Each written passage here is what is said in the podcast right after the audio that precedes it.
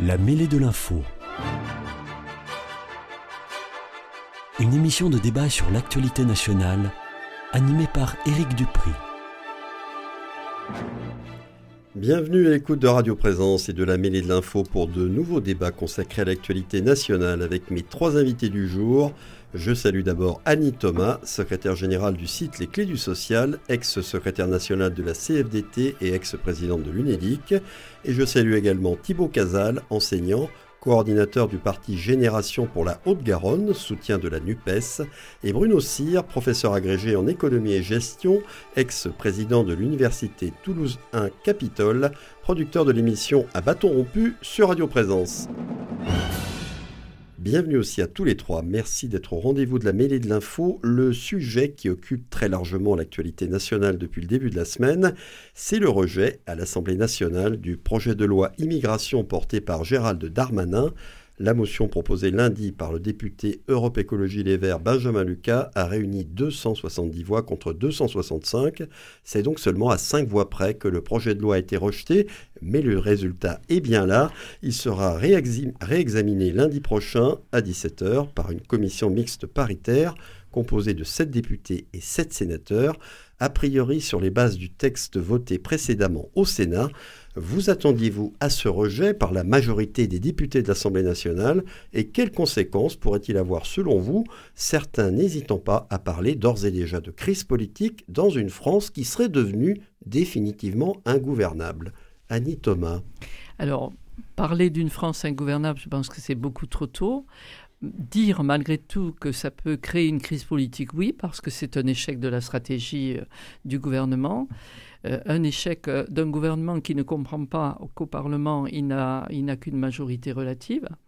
Et lorsqu'on regarde ailleurs dans le monde et en Europe, les gouvernements qui ont des situations de ce type, ils créent des coalitions, euh, ils fixent euh, des objectifs très précis avec des périodes très précises. Ici, rien de tout, cela. Donc, il n'y a pas d'étonnement à ce que ce soit un échec. Au départ même, euh, je dirais que le verre était dans le fruit, puisque le projet de loi voulait traiter deux volets qui sont totalement antagonistes, c'est-à-dire un volet répressif et qui a plus à voir avec une politique euh, sécuritaire et un volet de politique migratoire qui souhaitait intégrer en particulier par le travail. Déjà, si vous voulez, ces deux volontés sont relativement contradictoires et on pouvait penser que ça allait créer une tension qui ne serait pas positive. Puis ensuite, dans le déroulement parlementaire, on a, on a constaté qu'au Sénat, la majorité laissait euh, les républicains, puisque c'est eux qui ont euh, complètement durci le texte avec des amendements dont pour certains sont inspirés par le Front National, le Rassemblement National. Aujourd'hui, absent d'ailleurs du Sénat. Donc on a, on a des LR, porte-drapeau du, du, du, du, Rassemblement national, ce qui me semble être une erreur monumentale, à, à, la fois pour ce, pour ce sujet, mais aussi pour le reste de, de la mandature. Et ensuite, on revient à l'Assemblée nationale, on détricote on fait de la petite politique, on compte, je dirais on petit compte, et vous nous disiez il manque cinq voix, parce que tout ça c'est des petits calculs. C'est des petits calculs, et donc c'est une erreur. Si je regarde euh, les, ce quinquennat et les deux lois très importantes qui, viennent, qui ont été débattues, qui viennent d'être débattues, la loi sur les retraites et la loi sur l'immigration, qu'est-ce qu'on a? On a comme bilan pour le gouvernement des syndicats ulcérés, des organisations de lutte contre les exclusions et d'aide aux, immigrés vraiment scandalisés. On a des médecins furieux le système euh, hospitalier furieux par rapport à la suppression de l'aide médicale d'État. On a, euh, je dirais, un pataquès politique dont on ne voit pas très bien comment on va se débrouiller. Parce que vous le disiez très bien, le risque derrière, c'est non seulement que le projet du gouvernement, qui au départ était cas, soit durci par la commission mixte paritaire pour obtenir un vote, et dont en fait, on risque d'avoir, euh, je dirais, un objet qui est vraiment très dur par rapport à ce que le départ, la volonté du, du gouvernement. Donc, une opération qui pour moi est complètement ratée. Et pour, je finis là, à aucun moment, on a senti la volonté du gouvernement d'entendre les premières personnes qui sont concernées. Euh, vous avez cité mon appartenance à la CFDT et le monde du travail. Aujourd'hui, en France, il y a entre 600 000 et 900 000 personnes qui travaillent sans papier, qu'on laisse dans une zone de non-droit, dont on a besoin parce que nous savons très bien qu'ils travaillent dans les métiers en tension de la propreté, du bâtiment, de la restauration. On a des responsables de fédérations patronales qui demandent que tout ça soit traité, comme par exemple M. Marx, le fameux chef, très bien, voilà, qui a osé, lui, s'exprimer. Donc on a une absence d'écoute des personnes vraiment les premières concernées. Donc on a un pays qui se disputent et je dirais on, nie la réalité économique et sociale des besoins du moment. On a l'impression à vous écouter que le gouvernement a tout faux sur toute la ligne. Euh, Bruno Cyr. Oui. Euh, oui, alors moi, je, il y a beaucoup de points sur lesquels je ne suis pas d'accord avec ce qui vient d'être dit et je vais vous expliquer pourquoi. D'abord, euh, moi, je ne suis pas surpris par cette chose-là et je trouve finalement sain, normal, et finalement, je me réjouis, moi, qu'il y ait eu ce, ce, vote et ce rejet. Oui, parce qu'on est dans une démocratie parlementaire, il ne faut pas l'oublier. Le gouvernement a une majorité à l'Assemblée nationale qui est relative. C'est une majorité relative. Ça veut dire qu'il est obligé à certains moments de tenir compte des avis des autres groupes parlementaires. Et il y a je rappelle aussi, parce que c'est le fonctionnement de notre démocratie, il y a deux chambres, il y a le Sénat et l'Assemblée nationale. Donc quand le Sénat a repris ce texte, alors je ne partage pas du tout l'analyse, parce que quand on veut faire peur, on agite toujours le Front National. On n'arrive pas à, intégrer le nouveau nom de Rassemblement National. C'est pas par hasard si ça a changé, mais ça s'appelle le Rassemblement National. Et ces, ces députés sont élus par une population qui, est, euh, qui a le droit de voter, qui est française, qui paie ses impôts, qui travaille, etc. Il n'y a pas de sénateur du Rassemblement national. Non, euh, mais je parle de l'Assemblée nationale. Il y a quand même, et, parce que au Sénat, donc dire que le, LR est le porte-voix de Marine Le Pen, ça je trouve ça absolument scandaleux. Le LR joue son jeu dans une démocratie représentative et ça m'étonne pas, c'est le discours euh, syndical rodé, tout ce qui est à droite de la gauche euh, est à rejeter absolument. Moi, je trouve qu'une démocratie, c'est une alternance. Le LR a une existence. Le LR est majoritaire euh, au Sénat. Il a présenté un texte. Le gouvernement a voulu faire passer le texte premier qui avait été voté euh, en première instance à l'Assemblée nationale sans tenir compte suffisamment du point de vue des LR. Et les LR leur ont dit, ben, on ne vous suit pas. Et comme de toute façon les autres, c'est-à-dire les extrêmes, la gauche, ce qui reste de la NUPES, l'extrême gauche, et la, droite euh, dure euh, autour du Rassemblement national, de toute façon, n'allait pas voter le texte, ben voilà. Le gouvernement ne s'est pas entendu avec les LR, qui sont quand même, je crois, des gens raisonnables, et pas des porte-voix du Rassemblement national. Hein. Tout, ce qui est, à droite de ma gauche euh, n'est pas nécessairement des gens qui sont des gros méchants qui veulent tuer tout le monde. Donc ce sont des gens qui sont élus et qui sont responsables devant leurs électeurs. Alors on ne peut pas leur faire confiance on, imagine que ces gens-là ne sont que euh, méprisables parce que, soi-disant, ils auraient entendu, alors qu'il n'y a même pas de gens au Sénat qui sont du Rassemblement national, mais ils seraient les porte-voix de Marine Le Pen. Je trouve ce procès absolument scandaleux, hors de propos, et je dis moi simplement, il y a des députés, il y a des sénateurs, ils sont responsables devant les gens qui les ont élus. Il y a des élections régulièrement, ils remettront leur mandat en jeu. Donc pour moi, ils représentent le peuple. Et quand on ne veut pas tenir compte de ce que pense le peuple, et qu'on dit qu'il y a les bons d'un côté, c'est forcément la gauche, et les méchants de l'autre côté, c'est forcément la droite, ce n'est pas comme ça que fonctionne une démocratie. Alors ce qui me surprend le plus dans cette histoire, c'est que Macron et, et son gouvernement, et Madame Borne en premier, ont imaginé que si on votait pas exactement ce qu'ils avaient voulu, c'était scandaleux. Au lieu de débattre sur le fond, parce qu'en fait, ce qu'il aurait fallu, c'est débattre sur le fond. Les représentations du peuple est là pour ça, l'Assemblée nationale est là pour ça. Parlons du fond, au lieu de diaboliser les autres et d'agiter tout de suite Madame Le Pen comme si c'était. Mais et tous les Français qui votent pour elle, alors vous les mettez à la poubelle, vous les traitez de fachos, vous les traitez de quoi? Donc moi, je trouve cette façon de faire scandaleuse. Il y a une représentation nationale. À un moment donné, elle ne se met pas d'accord sur un texte. Il faut retravailler le texte. Et ce n'est pas une crise politique. C'est même. là que je voulais avec Ce n'est pas une crise politique. Ça ne sera pas une crise politique. Ils vont retravailler le texte. Je pense qu'ils vont arriver à un accord en commission mixte. C'est comme ça que ça fonctionne. S'ils n'arrivent pas à un accord, ils retireront ce texte qui sera examiné un jour ou l'autre. Ce qu'il y a de sûr, c'est qu'on a un problème avec l'immigration et que ne pas vouloir le voir et ne pas aborder la question, ça ne la réglera pas. C'est pas en mettant la tête dans le sable qu'on règle des problèmes comme ceux de l'immigration, qui sont des problèmes qui sont très largement devant nous. Hein, on n'est qu'au début du problème. Donc il faut s'atteler à le, résoudre et en tenant compte de la vie des Français. Et en arrêtant de dire qu'il y a la moitié des Français qui sont des, méchants, des abrutis et des fachos. C'est pas comme ça que ça marche. Voilà, alors après ces deux premières interventions, euh, avec euh, des conclusions assez diamétralement opposées, euh, vous, Thibaut Casal, quelles leçons vous tirez de l'épisode parlementaire qui vient d'avoir lieu et qui va se poursuivre? Bah, Tout d'abord, j'aimerais féliciter le député Benjamin Lucas, qui est un député génération, mais siégeant dans le groupe écologiste. donc je tenais à le féliciter notamment pour son discours lorsqu'il a porté cette motion de rejet. Je signale qu'il y avait cinq motions de rejet, tous les partis en avaient déposé, elle a été tirée au sort. Donc il ne faut pas attribuer la gloire juste, juste, je ne vous ai pas ils ont été interrompu une seule non, mais minute. La vérité. Non mais, non mais juste, je vous ai pas interrompu une seule minute. Bon, c'est pas la première fois, c'est la deuxième fois que je débat face à vous. À chaque fois, vous m'interrompez. Bon, bah, apparemment, c'est comme ça que ça marche. la démocratie, vous nous avez dit tout à l'heure qu'il fallait écouter les autres. Alors, s'il vous plaît, écoutez-moi. Il faut pas raconter donc, donc, je félicite pour son discours. Son discours, il l'a porté à l'Assemblée. Bon, je félicite pour son discours. Point, et aussi cette motion de rejet que personne ne voulait, preuve en est le résultat du vote. Alors la question, est-ce que je m'y attendais?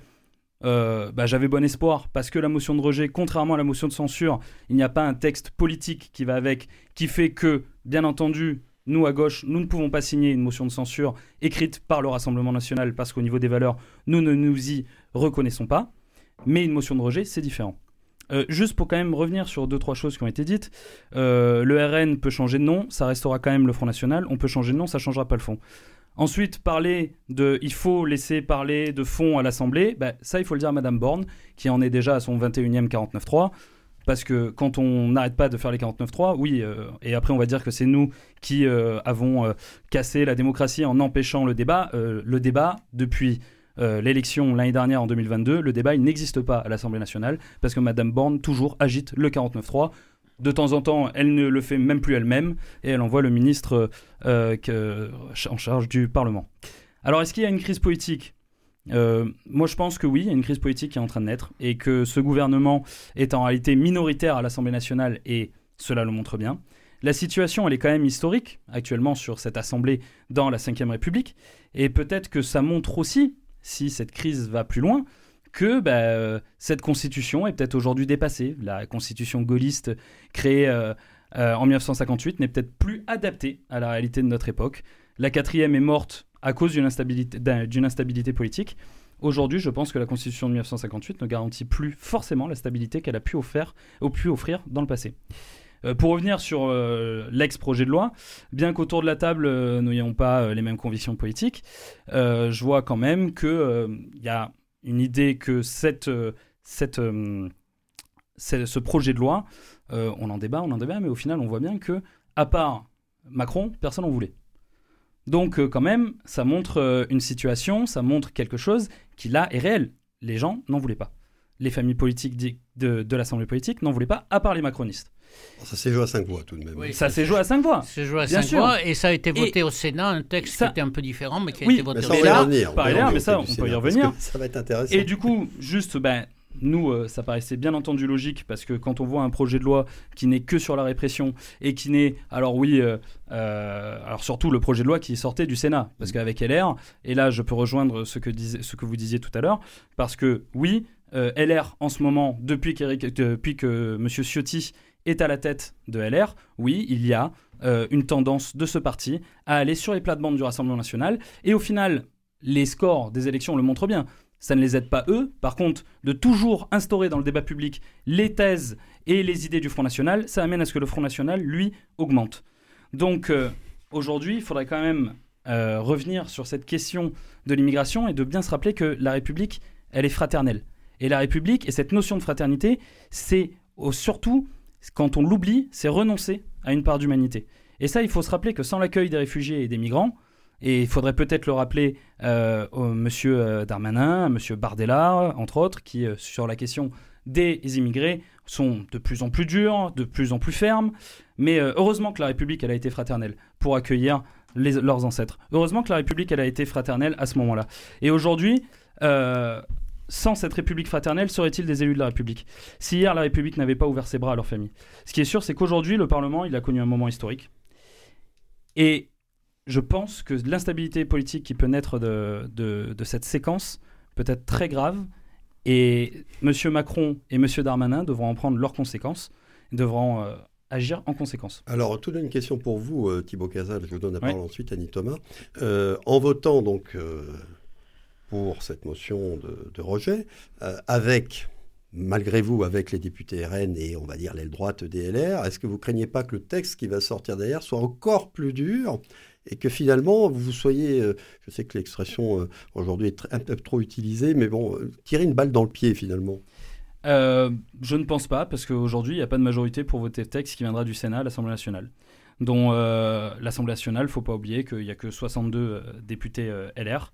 Et de la même façon qu'il n'y a pas, dans la majorité présidentielle, une majorité de gens qui accepteront la version du Sénat. Et d'ailleurs, j'aimerais, dans ce cas-là, rappeler surtout aux députés Renaissance qui ont un jour été notamment au Parti socialiste, de se rappeler peut-être les valeurs qui ont été les leurs pendant plusieurs années et de me dire que je ne vois pas comment ils pourraient voter un texte de loi aussi dur que celui qui va sortir du Sénat de LR. Notamment, je me rappelle avoir débattu ici avec Madame Ibora qui me rappelait qu'elle se disait, elle se considérait toujours de gauche. Eh bien, si elle se considère toujours de gauche, je ne vois pas comment elle peut voter un texte qui sort de LR aussi dur qui sort du Sénat.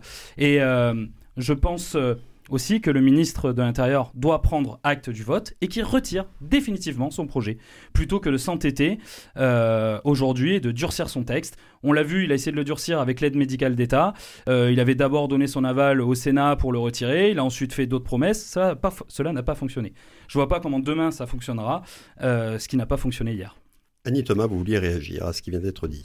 Oui, d'une part, par rapport à ce qu'a dit Bruno Cyr sur euh, les jugements euh, que nous pouvons avoir les uns les autres par rapport à des partis politiques, euh, des syndicats, la gauche, la droite.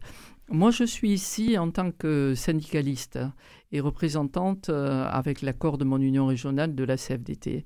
La CFDT n'est ni, Monsieur Cyr, ni de droite ni de gauche. Mais la CFDT est très anti-extrême droite. Oui, nous l'assumons d'é- d'élection en élection, euh, que ce soit euh, vis-à-vis du Front National, vis-à-vis du Rassemblement National, vis-à-vis de Reconquête. J'ai d'ailleurs eu l'occasion de le dire à ce micro plusieurs fois. Euh, je l'assume.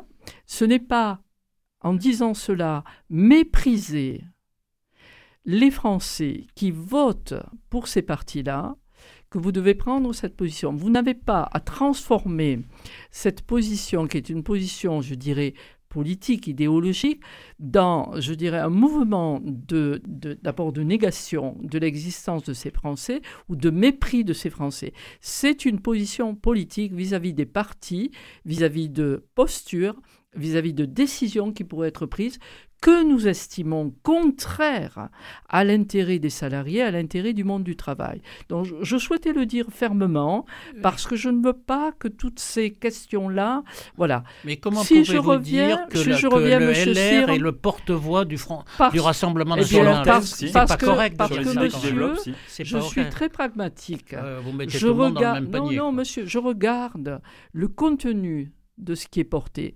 Je, je lis moi aussi énormément les programmes des uns et des autres. Je lis les positions des uns et des autres. Les amendements qui ont été portés, en particulier la suppression de l'aide médicale d'État, ce n'est pas une position des LR. C'est une position de l'extrême droite. Depuis plusieurs années, ils y reviennent, ils y reviennent en permanence. Lier euh, le- les, aides sociales de la manière dont l'amendement a été écrit, ce n'est pas les LR. J'ai beaucoup travaillé en tant que secrétaire national avec les partis politiques euh, et, je, je- sais véritablement que ce n'est pas cela. Donc, ne serait-ce que ces deux amendements. Qui plus est, vous qui êtes un constitutionnaliste, qui avez travaillé euh, dans le domaine du droit, président de l'université qui abrite la faculté de droit, vous savez parfaitement que euh, l'article sur l'aide médicale euh, d'État, l'article sur les aides sociales, c'est un cavalier et que le Conseil constitutionnel ne va pas l'accepter. Le Conseil constitutionnel ne va pas valider cette loi sur ces deux articles. Vous le savez très bien, Monsieur Cyr, vous ne ben, l'avez pas dit. Pourquoi c'est dans ce texte? Parce que c'est un marqueur c'est un marqueur, c'est tout. C'est pas pour autre chose. Donc, on sait très bien, les partis qui déposent ces amendements savent que le constitutionnel ne va pas valider ces deux articles.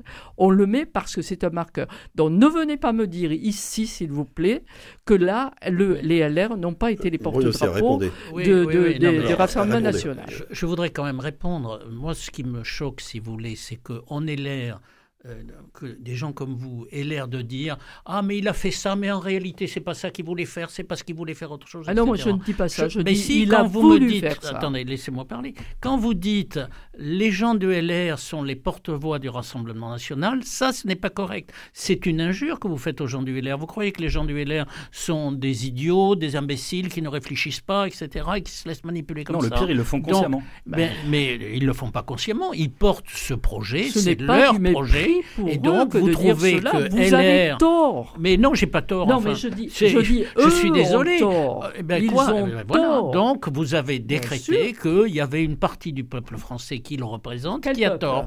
Eh ben, à peu près 50%. Attendez, excusez-moi. parce que eh, quand vous prenez toute la droite, c'est-à-dire tout ce qui n'est pas à gauche, aujourd'hui, ils sont majoritaires dans le pays. Ça représente 50% des gens. Donc, tous ces gens, vous, faites, vous les mettez tous dans Mais le même panier et vous dites pas. ils ont tort. Bon, c'est c'est votre droit, mais moi, j'ai le Je droit parle, de, trouver que c'est une injure au LR. Bon. LR. Eh ben, les sénateurs LR sont pas tous des idiots ouais. et Si peut-être qu'ils me- pensent que ce projet de loi est bon. Moi, je partage ce point de vue avec eux. auditeurs sont, moi je le crois, assez intelligents pour euh, trouver ce qu'ils veulent dans tout ce qui vient d'être dit euh, et ils sont capables Bon, d'analyser aussi. euh, je voudrais N'ayons pas de aussi mépris pour nos auditeurs. parler sur le fond euh, et revenir sur le terme de fraternité. Moi, ça me fait un peu rigoler quand j'entends la gauche et la NUPES en particulier, qui est fortement euh, manœuvrée par l'extrême gauche, parler de fraternité. Parce que s'il y en a qui défendent l'antifraternité, c'est quand même eux. Je suis désolé, la lutte des classes qui est prônée par une grande partie de la gauche, ce n'est pas la fraternité, c'est la lutte des uns contre les autres. Donc méfiez-vous avant de donner des leçons de fraternité,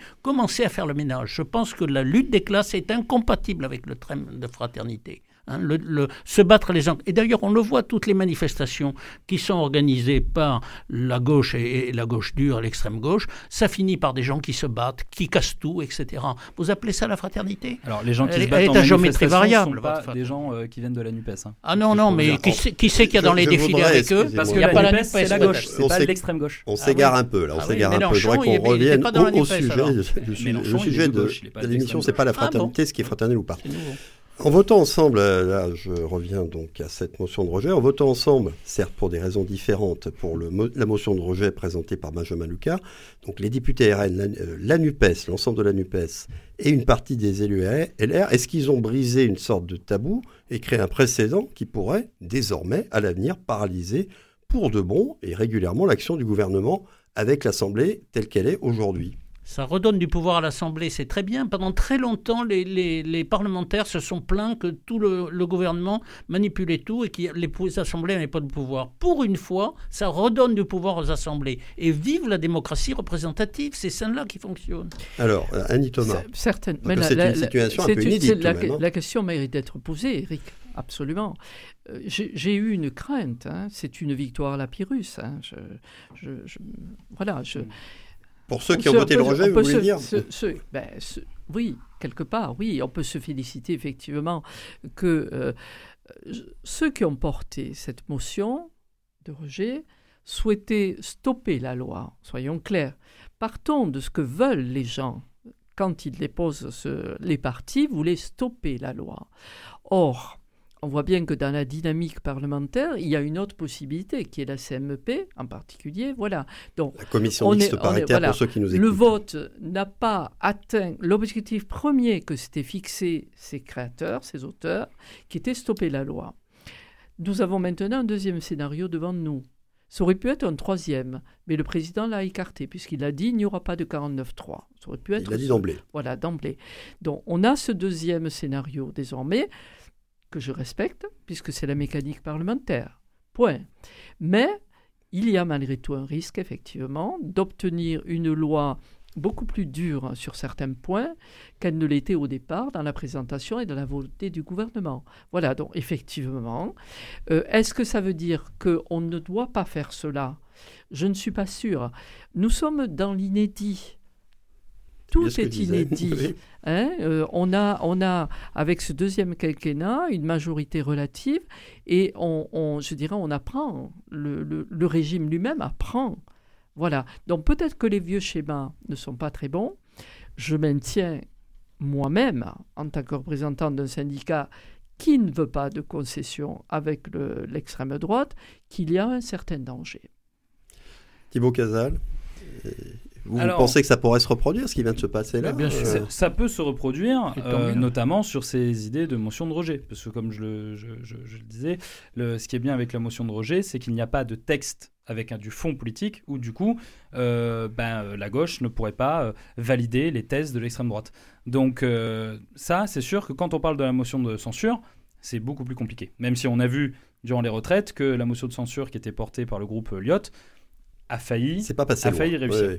Bon, mais du coup, oui, on est sur l'inédit. Euh, donc, euh, la situation peut, euh, peut c'est vrai, paralyser l'Assemblée, parce que si on continue comme ça, bah, il faudra peut-être prendre acte du fait que l'Assemblée ne marche pas. Si on continue à avoir que des textes, bah, imaginons que les textes ne soient pas votés, qu'il y ait des textes de rejet, de rejet, on fait quoi? Donc, il va peut-être à un moment si donné. la loi n'est pas votée, il va quand même falloir chose, en, prendre euh, et euh, agir en conséquence. Ce sera, non, mais je suis désolé. Ça marche, donc, ça marche pas comme ça. Ça marche pas comme ça. Donc, donc pour moi, pour l'instant, euh, je ne pense pas que le Parlement soit paralysé, au contraire. Mais euh, il est beaucoup plus paralysé d'ailleurs par le gouvernement et ses 49.3 que euh, par l'opposition actuellement. C'est pas tellement le Parlement qui risque d'être paralysé, c'est le gouvernement. Hein. Mais donc, donc, en tout cas, à voir dans le temps comment cela va évoluer. Moi, je, moi je, pense que c'est une bonne chose. C'était prévu. La Constitution de la Ve République est une bonne constitution parce que j'entends depuis toujours les gens qui sont un peu aux extrêmes pas le Parti socialiste, mais la, gauche de la gauche, euh, dire il faut changer de constitution, sauf qu'ils ne nous disent jamais ce qu'ils vont mettre à la place. Et quand je vois les agissements de M. Mélenchon, je suis extrêmement inquiet sur la dictature qui nous prépare, parce qu'il faut voir qui sont les, les gens qu'admire M. Mélenchon. Hein, Hugo Chavez et compagnie, c'est pas forcément des grands démocrates. Et en tout cas, ils n'ont pas le sens de la République que nous avons. Donc moi, je trouve que cette constitution de la Ve République a prouvé qu'elle permettait une stabilité, et d'ailleurs, le général de Gaulle, lorsqu'il a conçu, avait mis des mandats différents entre le président de la eh République, et, 7 ans, et l'Assemblée nationale, 5 ans. Donc on pouvait très bien se retrouver avec des, gouvernements qui étaient obligés de faire des compromis à travers l'Assemblée nationale, c'est-à-dire les élus du peuple, euh, sur un certain nombre de, de propositions de textes de loi. C'est vrai que ça n'a pas tellement joué jusqu'à maintenant, mais c'est vrai aussi que les parlementaires se sont toujours plaints sous la Ve République qu'on ne les écoute pas assez. Alors pour une fois, les parlementaires ont la main, et moi je suis persuadé que, je, je mets presque la main au feu, qu'ils vont trouver un accord, et ça va être voté par une majorité de parlementaires. À partir de là, moi, je suis légaliste et je suis pour une démocratie représentative. Ces parlementaires, ils remettent leur mandat en jeu tous les cinq ans. Donc, quand même, ce pas des gens complètement fous. Ils savent qu'ils ont derrière eux des électeurs et qu'il faut qu'ils tiennent compte de cet avis. Parce que je rappelle que les parlementaires sont des gens qui sont sur le terrain, les députés, les sénateurs aussi. Donc, ils côtoient les électeurs. Et s'il y a une majorité à l'Assemblée nationale qui trouve que le texte durci, même s'il ne s'appelait pas à mes voisins autour de la table, que ce texte durci leur va bien, eh bien, ça veut dire qu'une majorité de Français aura voté pour ce texte. Et qu'est-ce qu'on fait dans une démocratie quand la majorité Il faut dissoudre le peuple? Qu'est-ce qu'il faut faire? Donc s'il y a une majorité de Français qui est pour, à travers leurs représentants, eh bien je suis désolé, la démocratie fonctionne. Et parce que la, question évidemment aujourd'hui, c'est que si on arrivait à une paralysie du gouvernement qui n'arrive plus à réunir une majorité eh ben, sur les, projets de loi, il y aura, et il y aura peut-être aussi une dissolution. Alors, oh, Annie Thomas. Oui, je, voudrais rappeler que la création du droit, de la législation, euh, euh, repose certes sur le travail parlementaire, mais pas uniquement. Qu'elle est aussi le résultat de la négociation collective. et de la négociation sociale. On a deux jambes. Hein vous vous souvenez de ça Les gens ne le savent pas en général, hein mais je, je, me permets de le rappeler.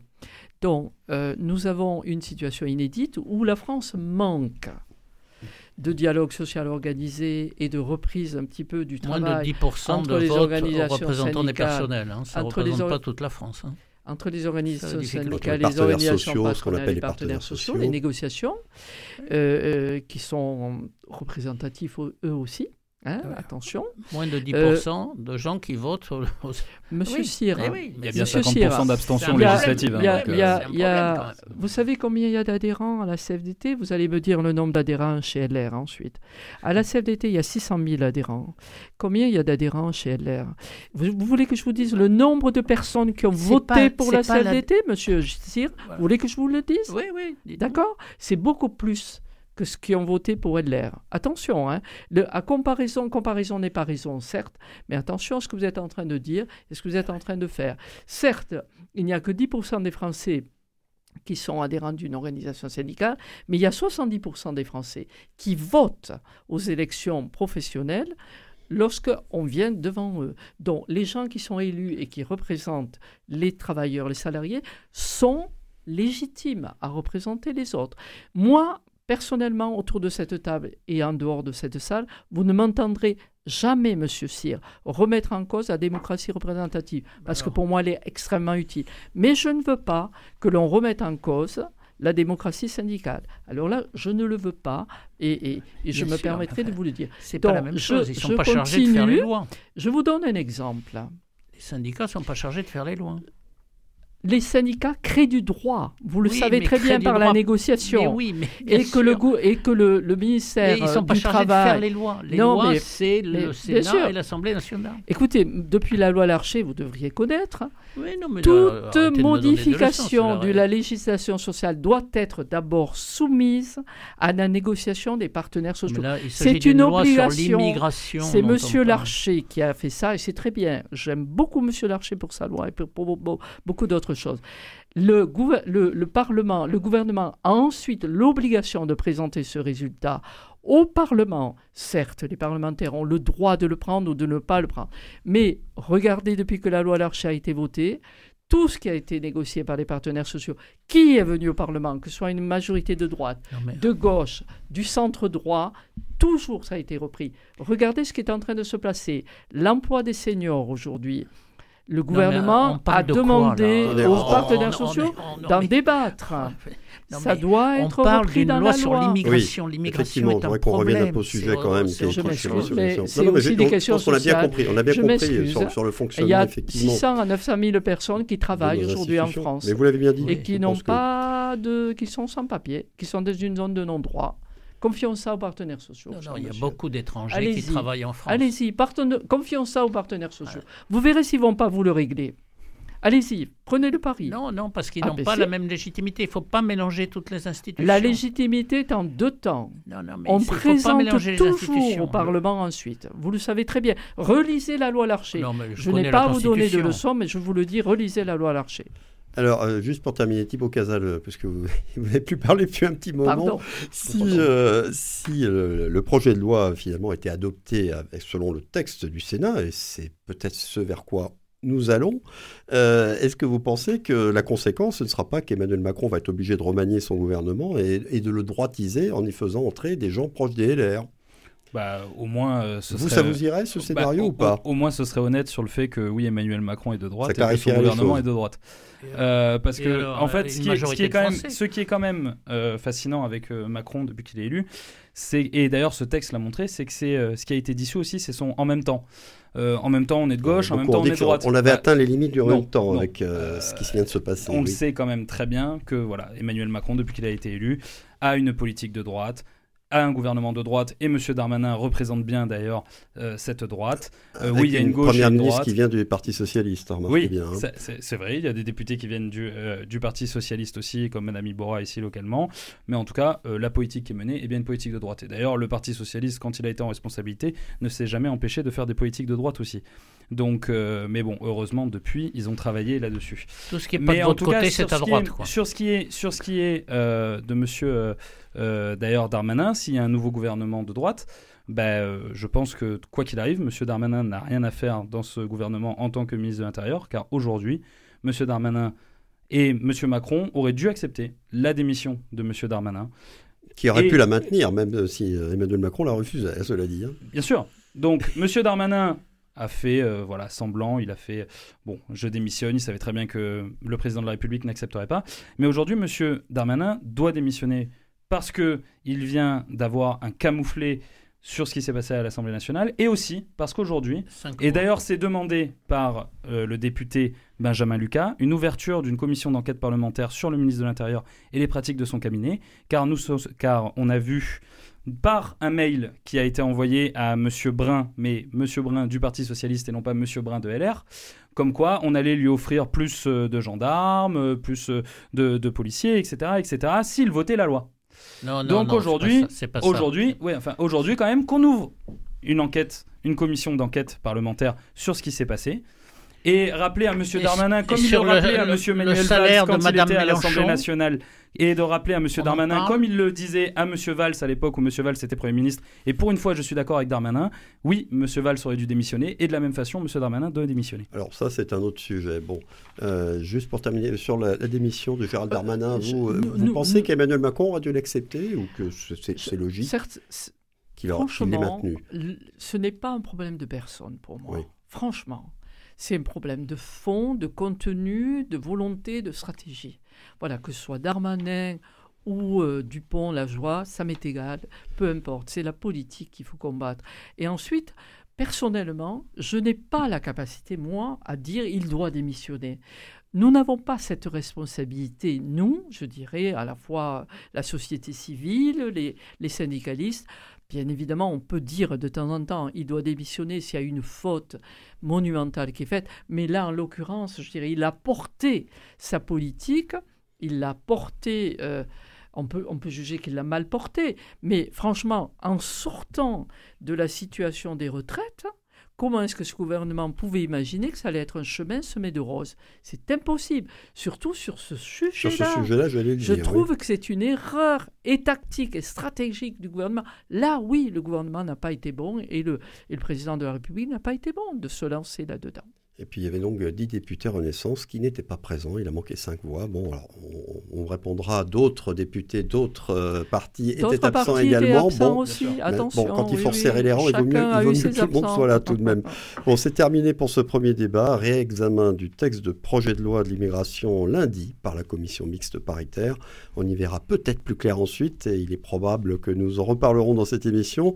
Nous allons faire l'habituelle petite pause d'une vingtaine de secondes et l'on se retrouve tous les quatre pour notre deux deuxième débat. Restez bien à l'écoute de Radio Présence. À tout de suite.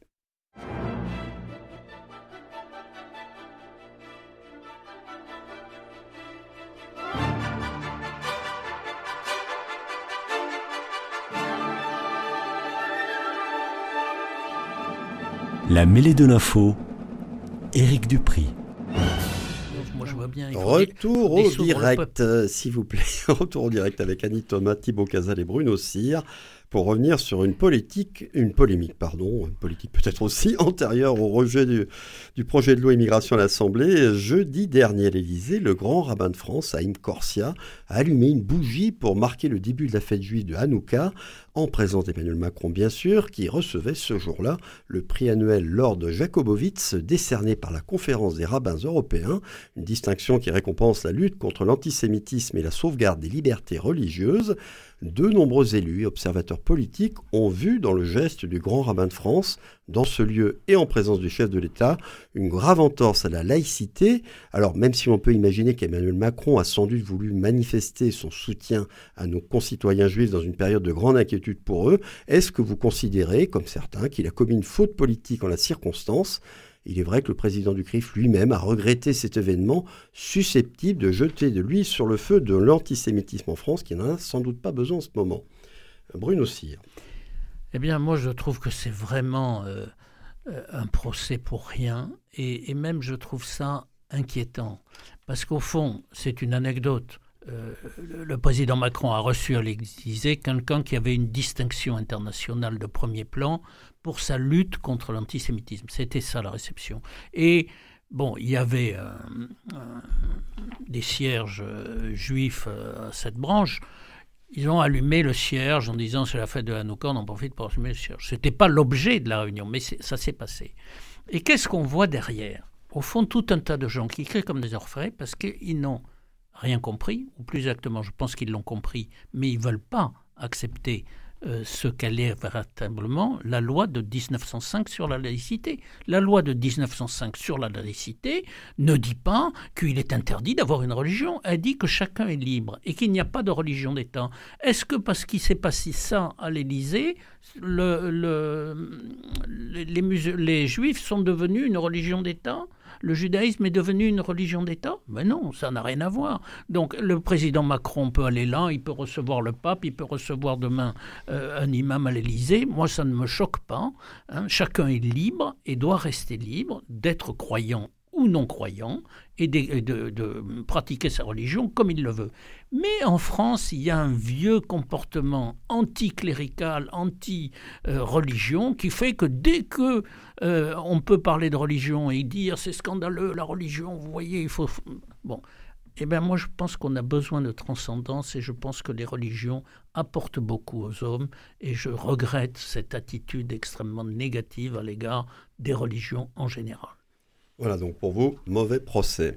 Et Effectivement, l'entourage du président a mis en avant que la laïcité, ce n'est pas l'allégation du fait religieux. Euh, Thibaut Casal, euh, euh, vous allez peut-être pas être d'accord avec Bruno Cyr, alors dites-nous. Enfin, pas surtout, c'est juste que, enfin oui, le problème, il vient pas de qui a été invité. Le problème, c'est pas qu'il y ait un rabbin à l'Élysée. Le problème n'est pas, comme vous l'avez dit, le pape peut venir à l'Élysée, un imam peut venir à l'Élysée. Ça me pose aucun problème. Le problème est qu'il y ait allumé le, chandelier à cette branche, euh, pour Hanouka, bah, quoi qu'il arrive, c'est faire un geste qui est là, qui est religieux. Et là, il est, là, on a dépassé quelque chose. Mais je vais dire, moi, qu'on allume le chandelier euh, d'Hanouka et que des politiques soient autour, ça ne me dérange pas. C'est fait à Toulouse euh, par le maire, c'était fait aussi par le précédent maire Pierre Cohen. Donc, moi, ça ne me dérange pas. Mais c'est fait sur la voie publique. Là, c'est pas le cas. Là, c'est au palais de l'Élysée. Moi, c'est plus ça qui pour le coup me choque symboliquement, euh, vu que nous sommes dans la Ve République, que nous sommes dans un régime présidentiel, le palais de l'Élysée est un symbole. Et le faire à l'intérieur du palais de l'Élysée, deux jours avant les 118 ans de la loi 1905, ben, je trouve quand même que ça pose problème. Alors après, c'est pas un scandale d'État, c'est clair et net. Euh, les pratiques euh, de, d'ailleurs, pour revenir un peu vite fait sur le sujet d'avant, les pratiques de Darmanin euh, à l'Assemblée pour faire son texte de loi, pour le faire voter, ça, par contre, je trouve ça plus scandaleux.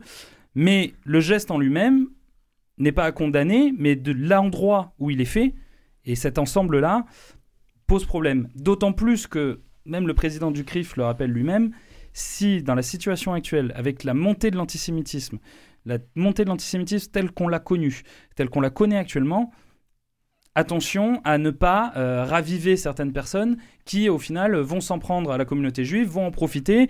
Et comme vous l'avez dit, oui, il y a des personnes qui, sous euh, couvert de la laïcité, vont en profiter pour taper sur la communauté juive. Et ça, c'est triste. Mais, et donc, on aurait pu éviter ça. S'il respectait la fraternité dont vous parliez tout à l'heure, ça n'arriverait pas. Eh bien oui, ben, moi je ne viens pas de vous dire que je, j'allais m'en prendre euh, à la communauté juive, au contraire. Euh, donc il n'y a pas de débat là-dessus en fait. Je vois pas pourquoi d'ailleurs vous me parler euh, de ce que j'ai dit euh, juste avant, comme si moi, euh, j'allais m'en prendre à ces personnes-là. Bah non, non. Et mon camp et ma famille politique, celle du socialisme, celle de l'écologie, en aucun cas ne s'attaque aux personnes de communauté juive et les a toujours défendues à travers son histoire. Vous n'avez qu'à écouter le podcast de France Inter sur Léon Blum et vous verrez qui a attaqué les juifs et la gauche dans certaines périodes. Mais euh, du coup, sur cette, sur, cette question-là, bon voilà, moi ce qui me pose problème, c'est que ce soit euh, au palais de l'Élysée. Ça aurait été sur la voie publique, il n'y aurait pas eu de problème. Et, et, je pense qu'il euh, faut faire attention à ne pas tomber comme ça dans des événements qui peuvent paraître anodins, mais qui peuvent au final, après, porter préjudice. Et si M. Macron voulait absolument euh, donner des gages de preuve de son antisémitisme, il avait qu'à euh, répondre à la il avait qu'à venir à la marche contre l'antisémitisme, vous voulez dire Oui, pardon. Euh, qui, il avait qu'à venir à la marche qu'avait organisée entre autres la présidente de l'Assemblée qui vient de son parti. Annie Thomas. Alors, je, dois dire que oui, moi, je, partage euh, l'idée que c'est peut-être un non-événement. D'abord, bon, euh, c'est le rabbin qui a allumé la bougie. Euh, c'est une fête religieuse, hein, mais c'est une fête religieuse qui n'a rien à voir avec le culte, c'est-à-dire c'est une fête religieuse qui fête la victoire des Juifs en Palestine contre les Grecs qui souhaitaient les oppresser et, les interdire, on peut dire. Donc c'est pas une cérémonie liée au culte comme une messe, une Eucharistie. Hein. Je crois quand même. C'est lié à l'histoire. et voilà, c'est relié à l'histoire. Euh, ça oblige à nous redire ce que c'est que la laïcité, donc c'est peut-être pas inutile, ça relation avec les religions.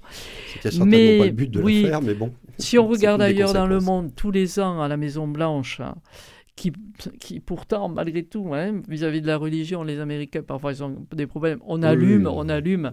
Je pense que ce chandelier a, a 8, 8 hein. c'est pas 7, c'est 8, hein. Euh, me semble-t-il. Hein. regardez, hein, regardez, messieurs, mais il me semble. Mais alors, moi, je me suis dit, mais on allume, on allume ça, mais comme tout, à la Maison Blanche, mais comme tous les ans à l'Élysée, on fait un sapin de Noël et on fête Noël. Alors Noël, c'est quoi? C'est une fête religieuse ou c'est une fête sociale? Est-ce qu'on doit faire Noël à l'Élysée? Oui. Est-ce que ça me gêne? Noël non. Avec le sapin, je ne sais pas si elle a crache aussi, attention. Ah, non mais attendez, c'est le symbole même de Noël. Oui. Noël est une fête religieuse qui célèbre la naissance du Christ. Soyons clairs. Je parle Le sapin. Il y a un sapin et il y a, on fête Noël. Quand on met les crèches dans les mairies, il y a des problèmes. Non, je, je, qui correspond à la naissance de Jésus. C'est bien de le dire. Les crèches, euh, je ne parle pas des crèches, je parle du fait qu'à l'Élysée, on, fête Noël. Eh bien, ça ne me choque pas. Et de la même manière, ça ne me choque pas qu'à Incorcia et allumer une bougie. La seule question qui mérite de se poser, c'est est-ce qu'on peut euh, trouver une ambiguïté de la part du président de la République par rapport à la laïcité? Moi, je dis non. Il reçoit autant de représentants des cultes. Il participe à autant de cérémonies. Il va à la messe pour euh, Gérard Collomb. Il participe à la rupture du ramadan tous les ans. Nous le savons. C'est discret dans la presse, mais nous savons qui le fait. Comme d'autres élus le font d'ailleurs. Et d'autres élus le font. Donc franchement, là, pour moi, c'est un non-événement. Alors c'est un non-événement, on pourrait dire c'est en théorie, sauf que nous avons constaté qu'il y a une polémique. Est-ce qu'on ne pouvait pas craindre, et il le savait forcément, que avec ce geste, elle aurait lieu, cette polémique. C'est inévitable qu'elle ait lieu. Est-ce qu'il n'aurait pas dû anticiper tout de même ça Si on doit arrêter d'agir, si on doit arrêter d'agir, de parler, de faire des déclarations, parce qu'on pense qu'il va y avoir des polémiques, que les réseaux sociaux vont s'enflammer, Là, on part sur une république qui n'est pas une république. Il faut assumer. Bien sûr, il y aura toujours des gens mal intentionnés, bien sûr, il y aura une exploitation. C'est inévitable. C'est dans, le contexte actuel que c'est embêtant, pas euh, à d'autres périodes de l'histoire. On, est dans la frustration permanente, on est dans le recul permanent, on s'auto-censure. Je suis contre la censure, je suis contre l'autocensure. J'estime qu'en la matière, il n'y a pas ce votre, euh, oui, votre réaction non, c'est pas ma réaction. moi. c'est la réaction des gens.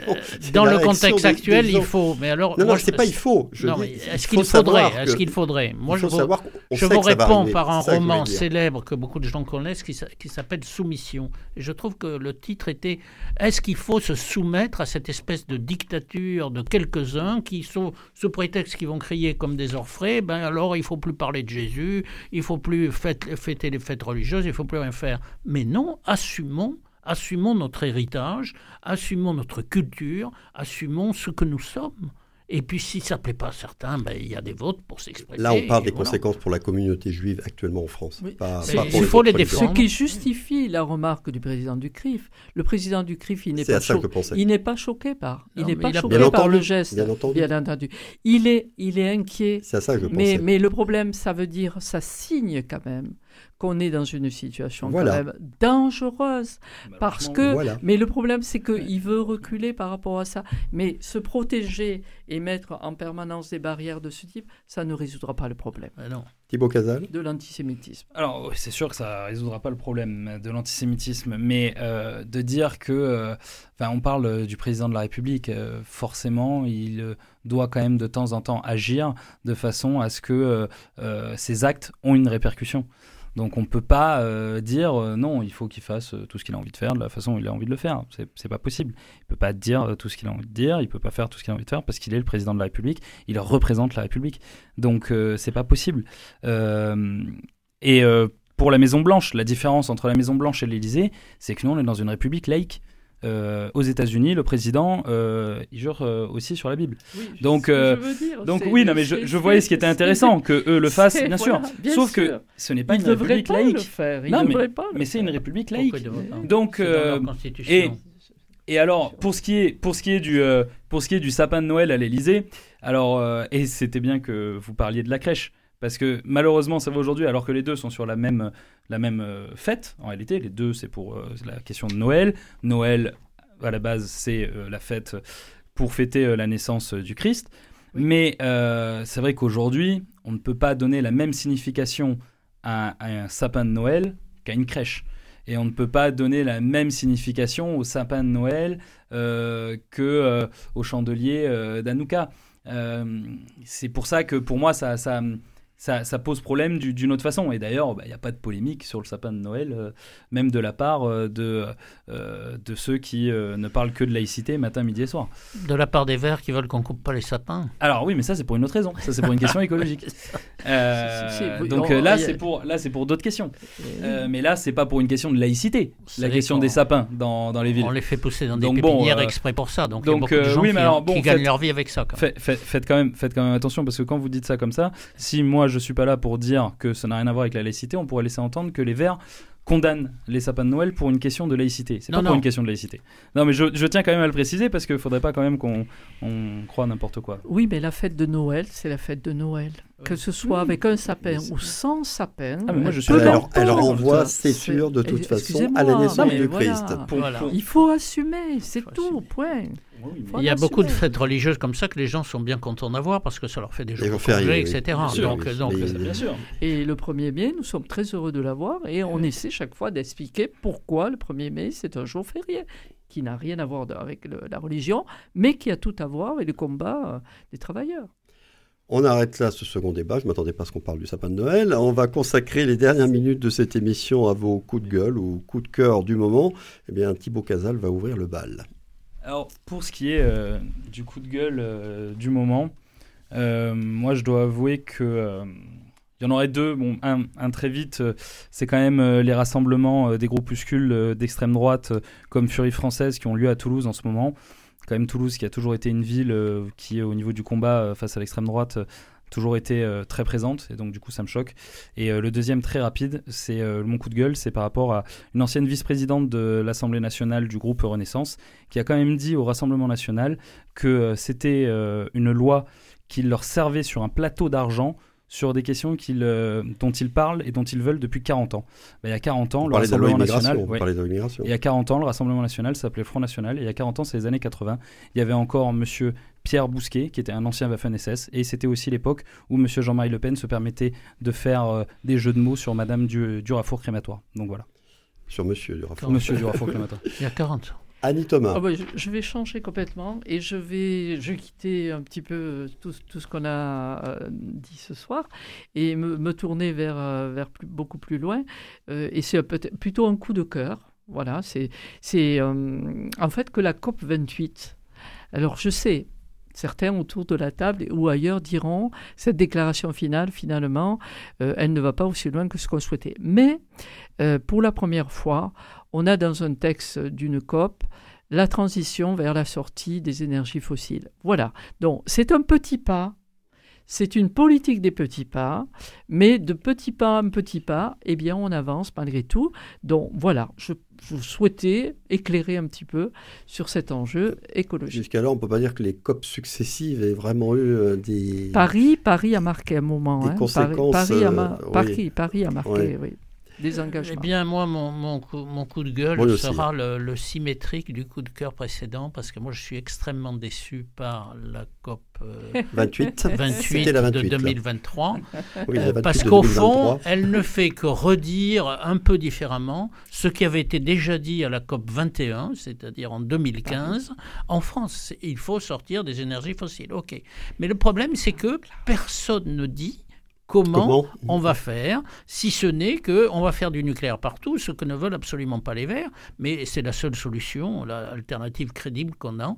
Et euh, organiser une COP dans un pays producteur de pétrole qui vit de pétrole, il fallait pas trop rêver quand même, ces pays-là ne vont pas se faire harakiri pour faire plaisir euh, aux Verts européens. Donc, euh, donc bien évidemment que les Chinois, les Indiens, qui représentent la moitié de la population de la planète, continue à consommer des énergies fossiles et même de plus en plus d'énergies fossiles, on n'en a jamais consommé autant euh, qu'en 2023, euh, et, ils ouvrent des mines de charbon. Les Allemands d'ailleurs polluent énormément à cause de, leur, politique euh, d'avoir fermé toutes les centrales nucléaires. Donc, donc tout ça, on est allé à contresens de tout, et là tout d'un coup on dit en 2050 il faudra en sortir. Mais si vous n'avez aucune contrainte, qui va respecter ça? Qui va respecter ce vœu pieux de il faut sortir des énergies fossiles alors qu'il y a une, contrainte Or, la contrainte, on l'a ratée en 2015. C'est la taxe carbone. C'est la seule façon qu'on ait de sortir des énergies fossiles. Et là-dessus, la COP28 est passée dessus sans. Oui, personne n'a parlé de la taxe carbone, qui est la seule vraie solution. Donc je suis très déçu. C'est la fin de ce 135e numéro de la mêlée de l'info. Merci beaucoup à vous trois d'en avoir été les invités. Merci aussi à Christophe Aubry qui a remplacé une nouvelle fois Coraline Camebrac à la réalisation aujourd'hui. Elle revient la semaine prochaine, Coraline. Le podcast est disponible et téléchargeable dès maintenant sur le site de Radio Présence. Je remercie encore une fois nos auditeurs pour leur fidélité à cette émission. Rendez-vous jeudi prochain. À bientôt.